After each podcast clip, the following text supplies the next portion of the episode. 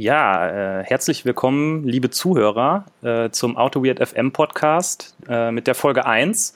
Schön, dass ihr euch entschieden habt, uns runterzuladen. Und ähm, mit uns, das impliziert schon, dass ich hier nicht alleine bin, sondern äh, natürlich ist auch der gute Holger wieder mit dabei. Äh, hallo Holger. Äh, hallo Benedikt, hallo zusammen. Ja, auch vielen Dank von mir. Ich freue mich drauf. Genau, und äh, wer die Folge 0 schon gehört hat, der weiß, dass wir uns am Anfang des Podcasts nicht über Technik unterhalten, sondern über ein anderes wichtiges Thema, nämlich über Bier.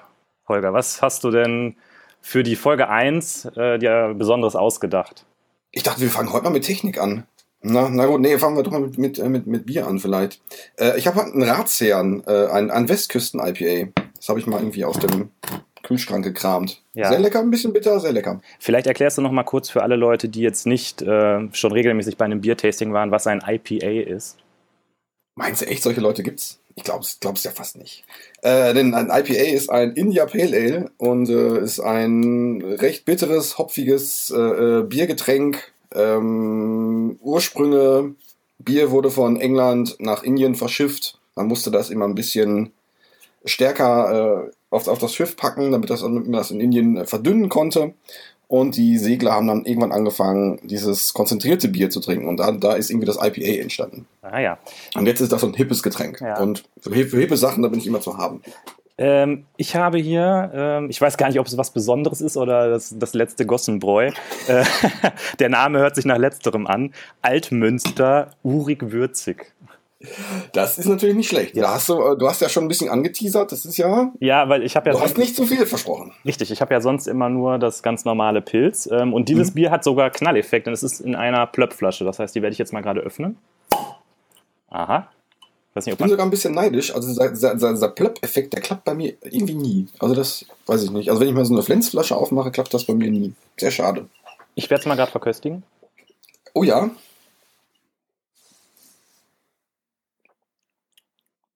Ja. Direkt aus der. Ja?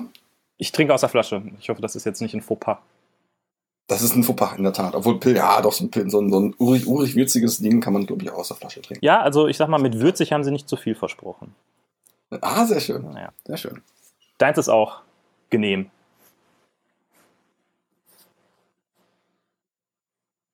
Dein Bier ist ebenfalls genehm, oder?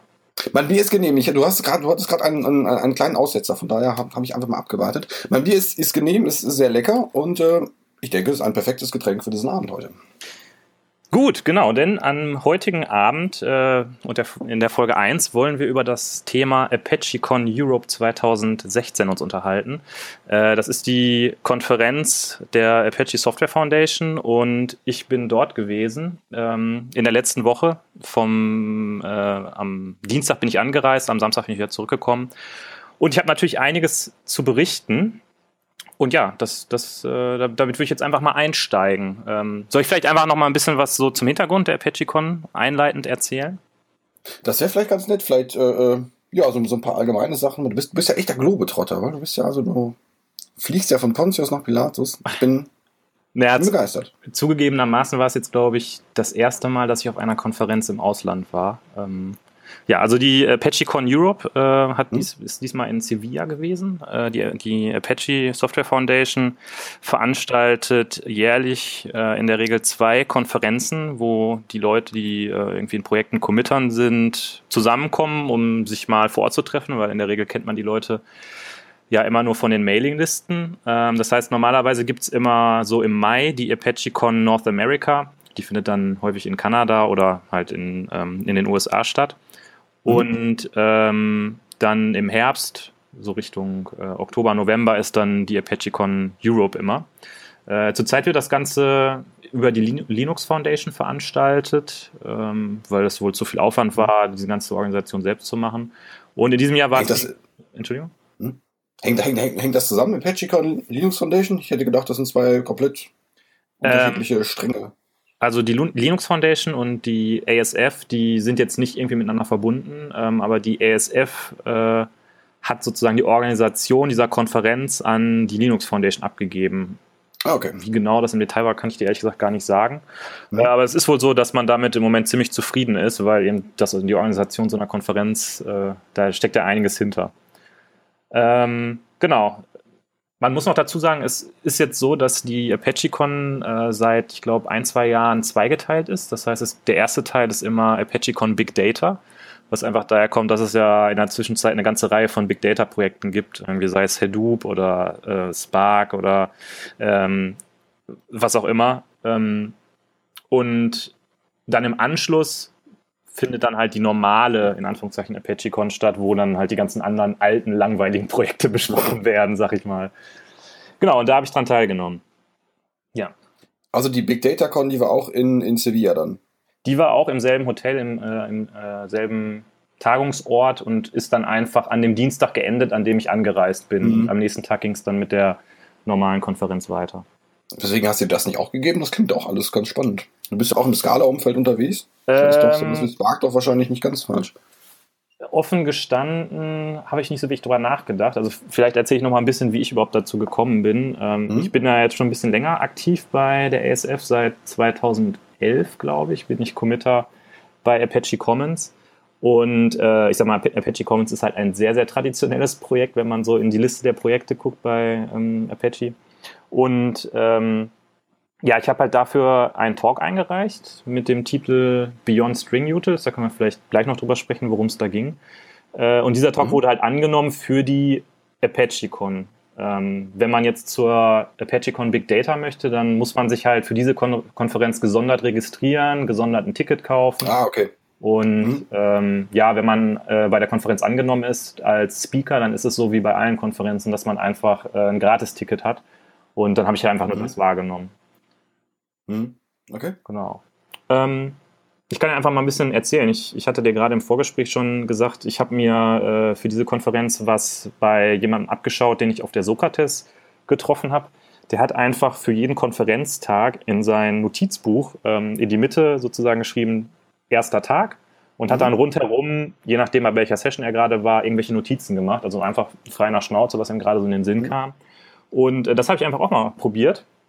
Und das hat eigentlich ziemlich gut funktioniert, muss ich sagen. Äh, also ich bin habe jetzt hier äh, zwei, zwei Seiten voller, randvoll mit Notizen. Wir gucken einfach mal, mhm. wie, wie gut wir da durchkommen. Und ähm, vielleicht noch eine kleine Anekdote vorweg, ähm, weil die Leute sich jetzt vielleicht fragen, warum das nur zwei Seiten sind, wo ich doch drei Tage da war.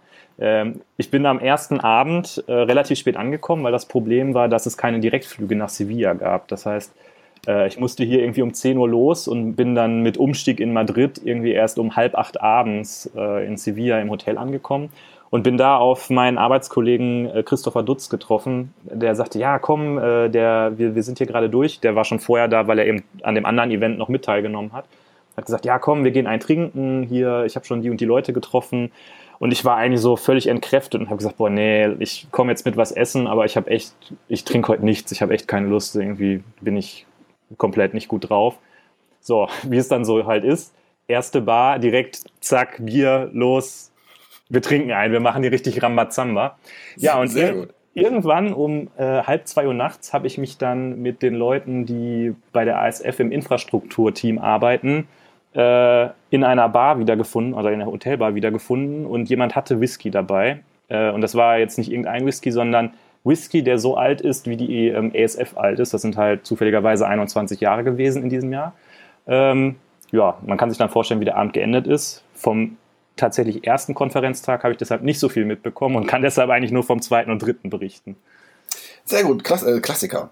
Genau. Gefällt mir, gefällt mir, sehr gut. Ich habe mir sagen lassen, äh, sollte jeder mal gemacht haben. Ähm, ich würde jetzt nicht unbedingt, ich würde es nicht unbedingt empfehlen, aber es hat, es war auf jeden Fall eine Erfahrung. Ähm, ja, also ich bin dann am äh, Tag zwei direkt zu einer ähm, zu einem Member-Panel gegangen, zu einer Panel-Diskussion von Membern der Apache Software Foundation. Ähm, ich will da jetzt gar nicht so drauf eingehen, was jetzt genau Member und Committer und so weiter sind. Da gibt es nämlich einen ziemlich coolen Podcast von der InnoQ. Den mhm. können wir vielleicht unten verlinken. Da hat der Stefan Bodewig mal ein bisschen beschrieben, wie die ASF eigentlich an sich funktioniert. Mhm. Und äh, in diesem Panel ging es darum, wie der Apache Way denn funktioniert. Ähm, und im Endeffekt wurde ein bisschen darüber gesprochen, also es war so ein bisschen für Leute, die vielleicht außenstehend sind, weil die Konferenz auch für eigentlich jedermann, eine Publikumsmesse im Endeffekt, äh, offen ist. Und da wurde äh, versucht zu erklären, ähm, warum wir das bei der ASF so machen, ähm, wie wir es machen. Und der erste Kommentar, den ich aufgeschrieben habe, ist, he talks too fast. Weil, da war äh, ein Holländer, den ich auch später nochmal wieder getroffen habe, der hat so unglaublich schnell Englisch geredet, dass ich den kaum verstanden habe. Und ich habe mich dann so ein bisschen umgeschaut und ähm, habe dort halt auch äh, Leute gesehen, die jetzt nicht unbedingt irgendwie aus Mitteleuropa kamen oder so, sondern mhm. vielleicht auch eher so aus, ähm, aus Asien oder so und dachte mir so, mein Gott, wenn ich schon ein Problem habe, den auf Englisch zu verstehen, wie geht's denen denn dann? Mhm. Ähm, ja, und das war eigentlich ganz interessant. Äh, da wurde dann natürlich auch mal wieder das Thema mit den Mailinglisten äh, besprochen. Da würde ich dich mal fragen, was, was hast du da eigentlich für ein Bild drauf? Weil viele Leute sagen, oh Gott, was macht ihr da eigentlich immer mit diesen Mailinglisten? Ich muss zugeben, dass, äh, äh, obwohl ich so, so, ein, so ein kleiner Techie bin, ist dieses Mailinglisten-Thema, das, das geht komplett an mir vorbei. Also das ist, äh, das finde ich ein so archaisches Medium. Ja. Da finde ich kaum einen Zugang zu. Also ja. das ist, äh, ja, ich weiß, es gibt die. Ich finde es so unübersichtlich und ja, also ich kann damit nichts anfangen. Also ich, ich werde da nicht, nicht abgeholt. Aber ich, vielleicht versuche ich es auch, auch, auch zu wenig. Das kann, kann durchaus auch sein.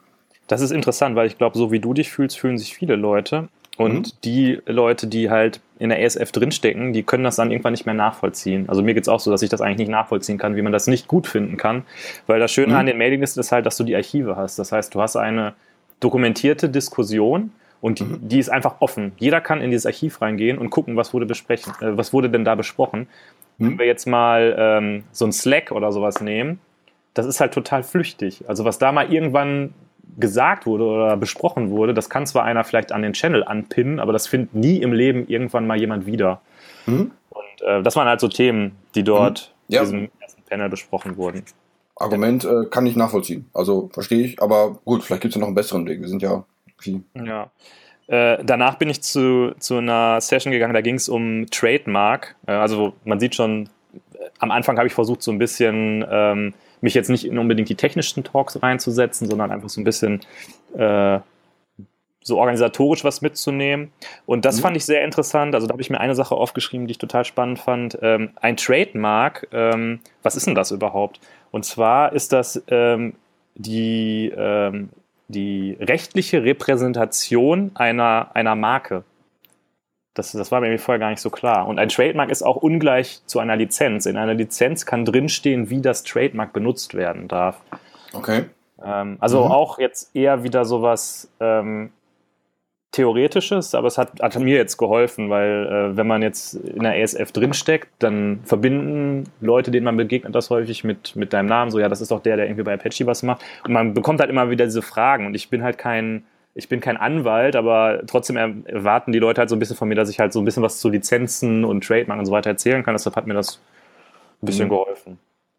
Okay, das war jetzt auch im Kontext, äh, ähm, Kontext der ASF. Ich habe mich gerade hab mich gerade gefragt, ja, Trademark.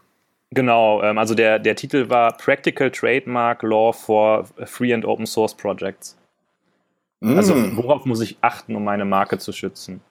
Okay, das klingt erstmal nicht so zugänglich, aber gut, wenn der Talk ja. gut war. Ja, vielleicht, ähm, vielleicht kann ich noch kurz erläutern, warum das für die ASF relevant ist, weil ähm, das Besondere oder wenn man die, die Apache-License zum Beispiel mit der MIT-License vergleicht, dann äh, sind die eigentlich relativ ähnlich von dem, was, was sie beinhalten. Also steht eigentlich im Wesentlichen drin, äh, hier ist diese Software, mach damit, was du willst, aber bitte verklag mich nicht, wenn irgendwas schief geht damit. Mhm. Ähm, und das, was die Apache-License äh, zum Beispiel von der MIT-License unterscheidet, ist, ist, dass in der Apache-License zusätzlich noch drin steht, ähm, du darfst diese Software nehmen, du darfst mich nicht verklagen und du darfst meinen Namen nicht verwenden. Also du dürftest jetzt Apache Maven nicht nehmen und es mhm. verkaufen als Apache Maven Plus, weil du dann den ah, okay. Namen wieder verwendest.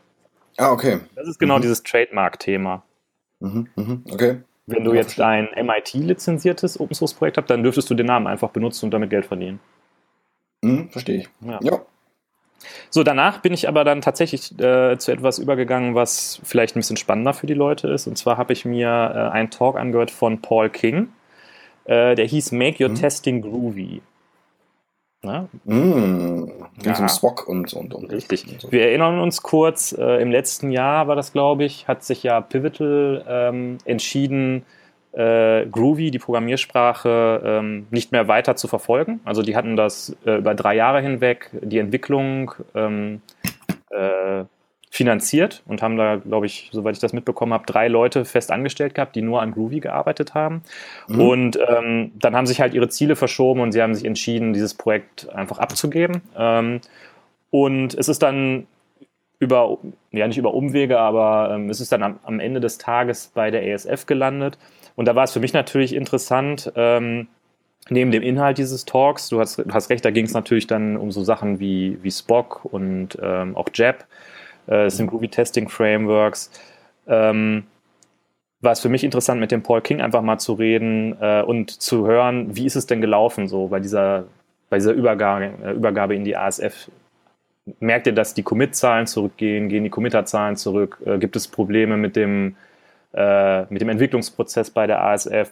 Und er hat halt gesagt, ähm, ja, er merkt schon, dass die bezahlten Committer nicht mehr dabei sind. Da gibt es zum Beispiel diesen, ich kann mir den Namen immer so schlecht merken.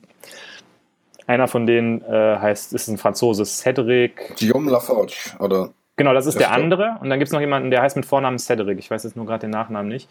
Der ist dann nach Gradle Inc. gegangen ähm, mhm. und arbeitet da jetzt halt an Gradle mit. Und man merkt halt, dass diese Leute nicht mehr da sind. Ne? Die machen jetzt halt nicht mehr irgendwie äh, 50 Commits am Tag, sondern wenn überhaupt, dann schreiben die vielleicht zwischendurch mal auf die Mailingliste. Ähm, mhm. aber er sagt auch, dass dadurch, dass es in die ASF gekommen ist, da die Community nochmal gewachsen ist. Also haben halt, es hat einfach ähm, ah, okay. äh, Aufsehen erregt und Leute haben angefangen, sich dafür zu interessieren und deshalb gibt es jetzt einfach eine größere Gruppe von Menschen, die das zusammen entwickeln.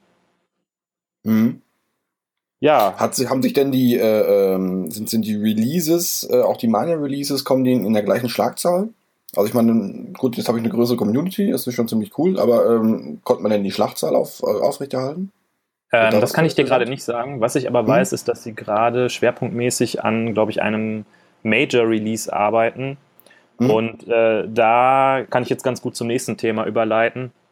Denn ähm, äh, ich habe mich dann mit den Leuten vom Maven-Projekt getroffen wegen dem Thema Java 9. Denn Java 9 ist natürlich für Groovy ein Problem, weil intern äh, Dinge gemacht werden, die äh, in Java 9 nicht mehr erlaubt sind.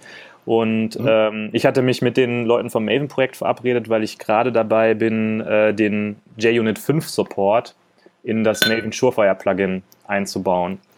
Mhm. Ähm, da können wir vielleicht auch nochmal in einer anderen Ausgabe drüber sprechen. Äh, die Kurzfassung ist, ich habe auf der Sokrates den Mark Philipp vom JUnit-Team getroffen und äh, wir hatten zusammen überlegt, was wir tun können, damit halt der Support für JUnit 5 auch in Maven vorhanden ist und das Ergebnis war im Endeffekt, dass ich das jetzt mache. Mhm. und ähm, genau, wir haben, wir haben einfach mal geschaut, was, was sind denn da im Moment die offenen Punkte. Äh, das Problem oder das Hauptproblem äh, mit dem Java 9 ist im Endeffekt, dass äh, dadurch, dass ja jetzt Module möglich werden und ähm, jedes Modul stark gekapselt ist und man von außerhalb nicht einfach hineingreifen kann, äh, es ein Problem für alle Frameworks gibt, die viel über Reflection arbeiten. Ähm, mhm. ich, ich, kann jetzt halt aus meinem Unit-Test oder JUnit kann jetzt nicht einfach ähm, eine Klasse nehmen und die per Reflection instanzieren, weil es einfach nicht mehr erlaubt ist, in, in, mit, äh, wenn man mit Modulen arbeitet. Und mhm. äh, da habe ich viel gelernt vom Robert, ähm, was überhaupt die Problemstellung ist, weil das hat erstmal ein bisschen gedauert, bis ich das überhaupt verstanden hatte. Und wir haben halt darüber gesprochen, wie wir weiter vorgehen wollen mit äh, JUnit 5 und Surefire und Java 9 in Maven. Mhm. Ja. Ähm, das war dann so ziemlich der, äh, der erste Tag. Ich bin abends noch bei einem Talk gewesen, äh, gewesen, der hieß Your Code as a Crime Scene. Da hat jemand so ein bisschen ähm, Analyse-Tools gezeigt. Das war eigentlich ganz interessant. Ein Tool war zum Beispiel, dass man aus der Git-Historie eine Tech-Cloud erzeugt. Also das heißt, man nimmt ja, die Wörter. Den, ja? den Talk kenne ich, glaube ich. Ich glaube, ich habe den auf der CraftCons gesehen. Ja, vielleicht. Ähm, aber ich, ja, weiß ich. Na, der, der Autor fällt mir jetzt aber auch nicht mehr an. Also der, der das da gemacht hat, äh, hieß, ich glaube ehrlich gesagt nicht, dass das derselbe war, weil der Justin McLean, der es gemacht hat, der kommt aus Australien. Mhm. Nee, Weiß ich nicht mehr. Aber der, der Titel kommt mir bekannt vor. Genau. Also die Idee dahinter war im Endeffekt durch äh, verschiedene Analysewerkzeuge herauszufinden, wo Hotspots in deinem Code sind, äh, wo vielleicht Probleme vorhanden sind. Mhm. Ja, also es gibt ja, gibt ja viele, viele so Talks, die äh, recht viel über statische Analyse rausfinden. Mhm. Das finde ich auch mal ganz spannend. Ja. Ich würde gleich gerne noch zu, zu, einem, zu einem anderen Thema kommen. Du hast ganz am Anfang, das, das Thema beschäftigt mich jetzt. Du hast, äh, äh, wir gehen jetzt deine Notizen durch und äh, du schreibst um die, äh, um äh, äh, den, den ersten Tag schreibst du jetzt deine, deine, deine Notizen rum. Ja. Hat das irgendeinen praktischen Grund? Oder warum fängt man nicht einfach oben an? Das ist eine sehr gute Frage. Mit der Frage habe ich gar nicht gerechnet. Ähm, das hat, glaube ich, keinen praktischen Grund. Ich, das Sieht das einfach nur schon gut aus? Oder ist das, ist das, ist das, ähm, weiß ich nicht, nutzt man möglichst viel Papier aus? Ähm, es ist vielleicht so ein bisschen, um das Gehirn vielleicht anzuregen. Es ist halt dann nicht einfach nur so eine runtergeschriebene ah, Liste, okay. sondern du musst halt Plätze finden, du schreibst mal was, was quer, dann schreibst du was horizontal, dann machst du irgendwo mal einen Kreis drum, dann ziehst du irgendwo eine Abgrenzungslinie. Ähm, ah, okay. Ja, das ist halt vielleicht so ein bisschen ein etwas aktiveres Schreiben. Du hast nicht, du hast nicht so einfach eine Seite mit Text, sondern du hast mehr wie so ein, wie so ein Bild. Es geht also Richtung Sketchnotes. Mm, ja. Aber Sketchnotes sind ja auch, na gut, die sind natürlich sehr artsy dabei, aber ähm, es geht ja letztendlich da auch um ähm, Aufbrechen von, von normalen äh, Strukturen, von normalen Schreib- oder, oder, oder Dokumentationsstrukturen. Das ist ja dann fast, hat ja schon was Comicartiges. Ja. Und äh, das ist ja so eine, so eine, letztendlich, wenn, wenn du sagst, ja, ich schreibe mal, ich schreibe mal links rum, mal rechts rum, dann ist das ja schon auch ja, ein, ein Brechen mit, mit, mit, der, mit der normalen Dokumentation. Also ja, doch, doch, doch, sehe ich ein. Ja, also. Sehe ich ein, muss ich ausprobieren wie gesagt, das ist nicht auf meinem Mist gewachsen, sondern ich habe mir das bei jemandem auf der äh, Sokrates abgeschaut, mhm. ohne es wirklich zu hinterfragen. Ich wollte es jetzt einfach mal ausprobieren und es war ganz nett. Also mhm. hat Spaß gemacht und ich finde es eigentlich auch ganz schön, da jetzt nochmal so drüber zu gucken und sich das nochmal ins Gedächtnis zu Ja, vielleicht erinnert man sich auch dann noch, noch, noch besser an, an, an, an das Aufgenommene und das Aufgeschriebene. Ich habe öfters das Problem, wenn ich, wenn ich äh, später durch meine Konferenznotizen durchgucke, erstmal kann ich das oft dann nicht mehr lesen. Und zweitens, ähm, kriege ich das dann doch gar nicht mehr zusammen. Also die Hoffnung ist ja immer, ach, ich habe so zwei, drei Stichworte und mhm. ich kann mich dann an, an den Talk vielleicht noch ein bisschen erinnern, kann, kann vielleicht noch die, so die, die, die, ähm, die Story, die in dem Talk erzählt wurde, noch, noch ein bisschen nachvollziehen. Wenn man das Ganze noch so ein bisschen visuell äh, aufnimmt, dann kann ich mir vorstellen, dass da, dass da, dass man dann etwas bessere Gedächtnisbrücken hat. Ja,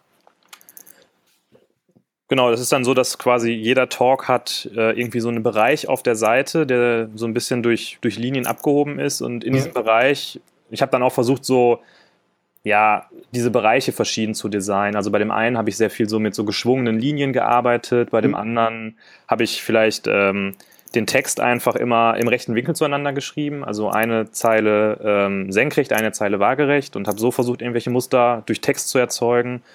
Ähm, ja, kann man einfach mal ausprobieren, wenn man auf der nächsten Konferenz ist. Das machen wir. Ja. Ähm, ja, soll ich mal zum, zum nächsten Tag übergehen? Also ich, ich habe mir dann auch noch aufgeschrieben, abends war ich mit Leuten äh, in einem arabischen Restaurant, was sehr gut war. Ähm, an dem Abend habe ich da nicht so viel getrunken.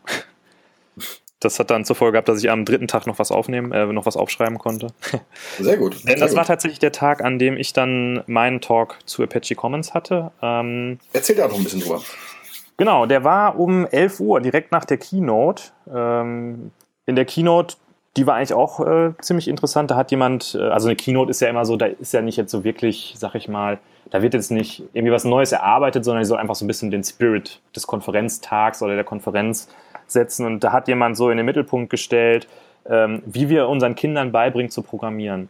Weil er hat halt die These in den Raum gestellt, heute sagt man ja, ähm, die ganzen jungen Leute sind ja die Digital Natives, die sind ja mit den mhm. digitalen Medien aufgewachsen. Ähm, er hat aber gesagt, ja, eigentlich stimmt das überhaupt nicht, weil unsere Generation, das sind eigentlich die Digital Natives, weil die sind ohne groß geworden und sind dann, als das alles aufkam, Internet und so weiter, ähm, haben die sich da reingefuchst und verstehen diese Dinge. Wenigstens so, so ungefähr verstehen wir, wie, was, wie das mhm. funktioniert. Die Kinder heute, die können zwar schon mit drei Jahren iPad äh, äh, bedienen, wissen aber überhaupt nicht, was da vor sich geht. Das ist wie Magie für die. Ja, ich kenne den, den Begriff des Digital Immigrants. Ah, okay. Den der quasi so, der so die, äh, also unsere Generation so beschreibt. Also dass das halt ähm, ähm, man, man hat das, hat, hat das Digitale nicht mit, nicht mit der Muttermilch aufgesogen, hatte vielleicht einen Amiga, einen C64 zu Hause, aber kriegt erst jetzt, jetzt im, im, äh, im Erwachsenenalter erst, erst die, ähm, diese ganze Technik mit. Hat man durchaus mitbekommen, wie sie, wie sie entstanden ist. Und nimmt sie nicht als, als selbstverständlich äh, wahr. Ja. Ja, äh, der hat dann, ähm, ich weiß den Namen leider nicht mehr, Sebastian hieß er mit Vornamen. Er hat dann äh, Logo vorgestellt. Das wohl eine, oh, das kenne ich. Ja. Äh, da gibt es eine, eine Version für Kinder, die sich Scratch nennt. Da kann man in so einem visuellen Editor quasi einen Kontrollfluss zusammenklicken und dann ein, eine kleine Katze sich bewegen lassen. Das, das sah mhm. eigentlich ganz nett aus. Das macht er wohl mit seiner Tochter. Und das, das fand ich eigentlich ganz, ganz interessant, das mal so mitzunehmen. Ja, Logo, das waren, äh, oder so eine Abart davon, das, das waren meine allerersten Programmiererfahrungen äh, äh, in, der, in, der, in, der, in der Schule, in der Oberstufe, glaube ich, oder, weiß nicht, oder Informatikunterricht am Gymnasium halt. Und da haben wir halt auch eine Schildkröte durch irgendein Labyrinth gejagt, Stift hoch, drehe links und sowas. Das war, das, das, das, das war schon sehr cool, also um, um da reinzukommen. Das, das, das macht schon Sinn. Ja, das hat er auch in seinem Talk mit aufgenommen. Er hat dann irgendwie ähm, 20 Sekunden, äh, hat er gesagt, jeder nimmt sich jetzt 20 Sekunden Zeit und denkt an das allererste Mal zurück, dass er etwas programmiert hat und was das für ein Gefühl war. So nach dem Motto, du mhm. schreibst dein erstes QBasic-Programm und wenn du das dann laufen lässt, egal was es macht, du denkst dir so, boah, der Computer macht, was ich will. Ich habe Feuer gemacht. Ja. Gut, ähm, danach habe ich dann tatsächlich meinen Talk gehalten. Ähm, die Idee von dem Talk ist so ein bisschen zu zeigen, also der Titel nochmal, um es zu wiederholen, äh, Apache Commons Beyond String Utils. Und meine Idee dabei war, ähm, die meisten Leute kennen von Commons halt eben genau diese Klasse String Utils, mit der man so Sachen fragen kann wie äh, is not empty, is not blank, äh, append if missing. Also man kann halt allerlei ähm, äh, Operationen auf Strings machen in Java. Und ähm, da ich jetzt aber drin stecke im Commons-Projekt, sehe ich halt, dass es da noch viel mehr gibt, was man damit machen kann, was viele Leute einfach nicht kennen. Und die Idee ist halt bei dem Talk einfach das mal so ein bisschen zu zeigen, was gibt es denn dann noch. Da mache ich immer mhm. ganz gerne das Beispiel mit dem Commons CSV zum Beispiel und stelle mal die Frage, wer hat denn hier schon mal äh, selber einen CSV-Parser implementiert? Die würde ich jetzt auch mal an dich geben, die Frage. Ich überlege gerade, aber ich glaube in der Tat nicht. Ich glaube wirklich nicht. Ich muss zugeben, ich habe ja deinen Vortrag auch schon gesehen, von daher bin ich jetzt auch vor, äh, vorbelastet. Ja. Ähm, ich glaube, ich habe noch keinen CSV-Faser implementiert. Ja, aber, es, nicht, nee. es ist aber ich kann mir vorstellen, dass, es, dass, es, dass, es, dass relativ viele Leute das, das, schon, das schon gemacht haben. Ja, genau. Es ist dann tatsächlich so, dass da, äh, sag ich mal, 80 bis 90 Prozent der Leute aufzeigen und sagen, jo, habe ich auch schon mal gemacht. Und ähm, ja, was der Talk einfach zeigen soll, oder was ich eigentlich damit sagen möchte, ist, dass wir als Entwickler uns darauf fokussieren müssen, äh, Business-Probleme zu lösen. Also wir können uns nicht hinsetzen und zwei Tage lang einen CSV-Parser bauen, weil erstmal gibt es das schon und ähm, wenn wir zwei Tage einen CSV-Parser gebaut haben, dann haben wir nicht geholfen, äh, das Problem, also das Business-Problem zu lösen. Und äh, ich glaube, der Talk ist ganz gut angekommen. Ähm, die Leute waren waren da, haben interessiert zugehört, ist auf jeden Fall keiner mittendrin rausgegangen, das ist immer schon ein ganz gutes Zeichen. Und danach gab es noch eine kleine Diskussion. Ähm, ja, das, das war es eigentlich zu dem Talk im Endeffekt. Mhm. Ähm, wie, wie lang war der Talk? Hast du dann eine, also ich habe eine, eine, Version von dem Talk gesehen, die, war eine, ich weiß nicht, was, Viertelstunde, halbe Stunde war die lang? Mhm, also Aber angesetzt ist das, das, was du gehört hast, äh, auf zehn Minuten. Mhm. Ähm, ich habe das jetzt gestreckt auf 45 Minuten. Ah, okay. Ja, ich meine, das, da, da gibt es ja äh, wahrscheinlich noch, noch genug Stoff dafür. Also von daher. Genau, ja, da kommt dann natürlich auch noch so eine kleine Einleitung. Ähm, was ist Commons überhaupt? Wie, was ist mhm. zum Beispiel Jakarta Commons, kennen ja viele noch von früher. Und wie mhm. wurde aus Jakarta Commons Commons so ein bisschen mhm. ähm, mhm. Historie? Und dann eben ein relativ ähm, langes Beispiel zu Commons Lang, weil das halt die Komponente ist, die die meisten benutzen. Dann ein bisschen was zu CSV. Äh, dann habe ich noch was zu Commons CLI erzählt. Das ist so, ein, mhm. so eine Library für ähm, Command-Line-Interfaces. Und ich hatte sogar noch was im Backup, weil ich habe natürlich den, denselben Fehler gemacht, den man immer macht, wenn man seinen ersten Vortrag auf einer größeren Konferenz hält. Am Abend vorher die ganze Präsentation nochmal umgeworfen, viel zu viele Slides reingepackt. Also ich hatte irgendwie, keine Ahnung, 55 Slides oder so. Sehr gut. Das war ganz gut, weil ich konnte so den letzten Abschnitt, der war sozusagen mein, mein Puffer. Also wäre ich jetzt viel schneller gewesen, hätte ich den noch gemacht. So konnte ich ihn dann mhm. einfach auslassen. Also das ist eigentlich ganz gut gelaufen. Mhm. Ähm, danach war äh, ein für mich sehr, sehr interessanter Talk. Der war leider für die meisten Teilnehmer nicht so interessant. Da waren wir dann nur noch zu viert. Und da ging es um Objekt-Serialization. Mhm. Ähm, der eine oder andere hat vielleicht mitbekommen, dass es im letzten Herbst äh, ja dieses, diese Zero-Day-Lücke, wurde sie ja genannt, äh, in Commons Collections gab. Ja. Wo es halt die, die Möglichkeit gefunden wurde, sag ich mal, beliebigen Code auszuführen, nur dadurch, dass diese Library vorhanden ist. Das hat halt sehr viel Staub aufgewiegelt, weil Commons Collections halt überall einfach drin ist. Ähm, mhm. ich, ich, will da gar nicht drauf eingehen. Ich habe da natürlich eine Meinung zu, zu dieser ganzen Thematik. Äh, das kann man aber im Internet nachlesen oder wir packen es noch in die Show Notes. Ähm, in diesem Talk ging es dann tatsächlich darum, dass jemand mal analysiert hat, äh, wie viele Anwendungen da draußen gibt es denn, die diese Library referenzieren und wie viel Prozent dieser Anwendungen haben denn auf die neue gepatchte Version, die dann veröffentlicht wurde, überhaupt geupdatet. Und das ist schon sehr mhm. interessant, weil es wurde ja sehr viel Wirbel um dieses Problem gemacht. Tatsächlich geupdatet haben aber irgendwie nur 1,3 Prozent. Okay. Ähm, ja gut, da muss man, muss man sich jetzt die, die, Statistik genau angucken, weil wie viel, ja, finde ich jetzt schwierig, aber äh, ja, das kommt mir auch recht, recht, recht wenig vor. Du sprichst da einen sehr wichtigen Punkt an, weil das war nämlich ein sehr amerikanischer Talk. Ähm, das war halt sehr so auf, auf Kennzahlen runtergebrochen. Mhm. Ähm, und das zeigt sich auch schon daran, wie ich das erzähle. Ich kann mich nämlich jetzt gar nicht mehr daran erinnern, wo überhaupt die, äh, die Testgruppe herkam. Also er hat irgendwie erklärt, wo, wie sie diese äh, Anwendung ausgewählt haben, äh, über die sie die Statistiken erhoben mhm. haben. Aber ich kann mich da nicht mehr dran erinnern, weil der Hauptteil des Talks war nur noch, dass da irgendwelche Zahlen daraus abgeleitet wurden und ob das gut oder schlecht ist. Also okay. sehr amerikanisches ja, ich, Vorgehen. Ich kann mir jetzt vorstellen, äh, wo das ist ja, wie, wie du schon sagtest, ist, ist Apache Commons überall drin.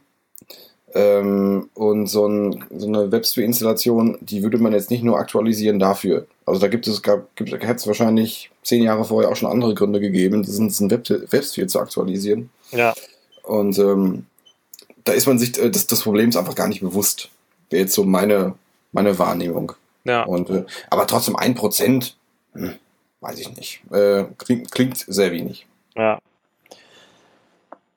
Ja, ähm, ich bin dann in dem äh, Apache Commons Track geblieben. Also da gab es halt mhm. drei Präsentationen zu dem Thema nacheinander. Und da hat dann ähm, der Xiander Ke, ein, ähm, ein Mensch aus Shanghai, mhm. der bei Intel arbeitet, hat einen Vortrag mhm. über Commons Crypto gehalten. Das ist eine neue Commons-Bibliothek, die äh, hochperformante Krypto-Operationen auf der JVM zur Verfügung stellt. Mhm.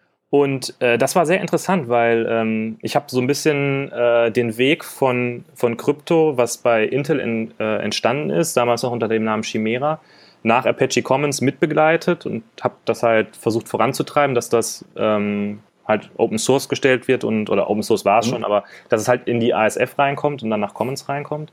Ähm, ich habe aber offen gestanden von so Krypto-Themen nicht so besonders viel Erfahrung. Und was ich äh, total spannend fand, war, dass die, dass ein bestimmter Algorithmus, AES GCM heißt der, äh, in Commons Crypto 190 mal schneller ist, als wenn man den vom JDK nimmt. Und das ist ja schon mal eine Hausnummer irgendwie. Das, eine, das, hat man selten, dass das so viel schneller ist. Ja. Krass. Man muss dazu sagen, das ist deshalb so schnell, weil äh, Commons Crypto ist ein Wrapper um OpenSSL und mhm. wird so verwendet, dass quasi native Anweisungen in irgendwelchen Intel-Chips verwendet werden. Das heißt, ah, okay. programmierst das in Java, aber gehst direkt auf die Hardware, die die Kryptographie macht für dich. Mhm. Okay. Und dadurch wird es so schnell. Gut, dann ist es ja, ist es ja weniger eine algorithmische Sache als eher eine, eine Systemarchitektursache. Also äh, ja, der Algorithmus auf dem, auf, auf dem Chip ist, ist dann halt schneller, aber da kann ja erstmal dann die Bibliothek nichts für. Aber gut ist es trotzdem. Ja, genau. Also es ist jetzt nicht so, dass wir den geilsten Java-Code unter Gottes Sonne schreiben und deshalb so schnell sind, äh, sondern wir benutzen Java dann äh, vielleicht clever, um direkt auf die Hardware zuzugreifen. Ja. Was daran noch ganz witzig war, der Xiander Ke, der den Vortrag gehalten hat, der kam davor zu mir hin und hat gesagt, ja, hallo, ich bin Xiander und wir kennen uns doch von der Mailingliste. Äh, und äh, ich hatte so ein bisschen den Eindruck, dass er irgendwie denkt, dass ich ein Rockstar bin oder so. Ne? Ja, hallo Benedikt. Was du auch bist. Und, und, schön, dich zu treffen. Und darf ich mal ein Foto mit dir machen? Dann haben wir uns echt da so hingestellt und haben ein Foto von mir gemacht. Ich dachte, Nein. Okay. naja. Ja, und ähm, das war im Wesentlichen eigentlich der, ähm, der für mich zweite Tag der Konferenz. Äh, mhm. Ich war dann abends noch bei einem sehr speziellen Thema, was der Christopher, mit dem ich am ersten Abend raus war, mhm. macht. Da geht es irgendwie um Flex.js ähm, und wie die da den Weg von Arndt auf Maven gemacht haben. Ähm, ich glaube, das ist jetzt irgendwie sehr speziell. Da stecke ich auch selber ehrlich gesagt nicht so wirklich drin. Hast du mal was mit Flex gemacht? Äh, noch niemals. Also äh, ich habe auch äh, einen Vortrag mal gesehen. Ähm, aber ja, also dieser, dieser ganze Flash-Kram, nee, also da, da stecke ich auch nicht drin. Also ähm, ja. für mich hat sich das Ganze auch schon so ein bisschen überholt. Aber ja gut, ich kann mir vorstellen, dass, dass es noch, dass es da noch Anwender für gibt. Ja. Aber so was mit, mitgemacht. Vielleicht habe ich mal mit mit äh, äh, Adobe Air ganz, ganz früh was mitgemacht. Das mag aber jetzt auch schon zehn Jahre her sein. Ja. Wovon ich noch ziemlich beeindruckt war, ähm, die hatten wohl einen ähm, Arndt-Bildprozess. Äh, da habe ich mir aufgeschrieben, typical Arndt-Mess. ähm, und dadurch, dass er das peu à peu auf Maven umgebaut hat, er musste dann auch noch ein paar zusätzliche Maven-Plugins schreiben, um diesen ganzen Adobe Flash-Kram irgendwie äh, hinzukriegen, konnte er die Bildzeit auf dem Bildserver von 12 Stunden pro Bild auf 19 Minuten reduzieren. Was aber an sich auch schon eine Ansage ist, weil also für, für, für das Bauen einer Bibliothek zwölf Stunden. Das finde ich, ist, ist, ist, ist, ist eine Ansage. Ja. Ich glaube, das lag wahrscheinlich daran, dass da dieser, dieser Arndt-Bildprozess, der war halt wahrscheinlich so, wie so ein über zehn Jahre gewachsener Arndt-Bildprozess halt aussieht. Ne? Mit, äh, ich baue hier mal was und dann ziehe ich das wieder rein und dann baue ich erst die Klassen da und dann referenziere ich die zyklisch hier an der anderen Stelle und wenn du es halt dann mit Maven machst, dann ist halt knallhart, der ganze Mist, den du gemacht hast, der geht dann halt nicht mehr. Ne? Dann musst du es halt ordentlich machen. Und da haben sie auch ein Jahr dran gesessen, um das umzusetzen. Also das war jetzt nicht mal eben schnell. Ja, also sowas habe ich auch schon das öfter mal gesehen. Das ist so, so, so Migration von Art nach Maven und das ganze Rumgefluche. Oh, Maven, oh, das ist alles so eingeschränkt und man kann doch gar nichts machen und überhaupt, nee.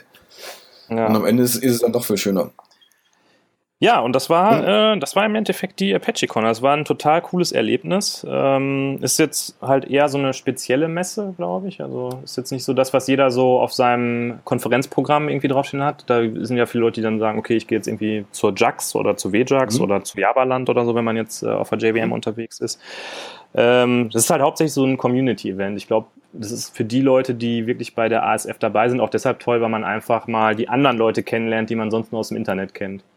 Waren denn äh, viele ähm, Leute da, die irgendwie noch gar nichts mit der ISF zu tun hatten?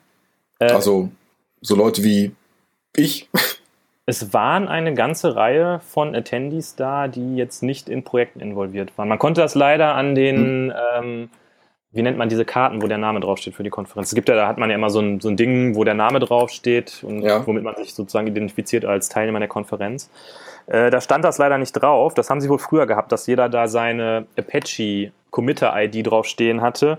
Jetzt nicht, um zu zeigen, ich bin der coole äh, Apache-Committer, sondern weil Leute halt gesagt haben, äh, ich hatte immer Probleme, überhaupt die Leute, die ich aus dem Internet, also von der Mailingliste mhm. nur kenne, zu identifizieren, weil ich noch nicht mal deren richtigen Namen kenne. Ich kenne häufig nur den, diese ID, die die bei Apache haben.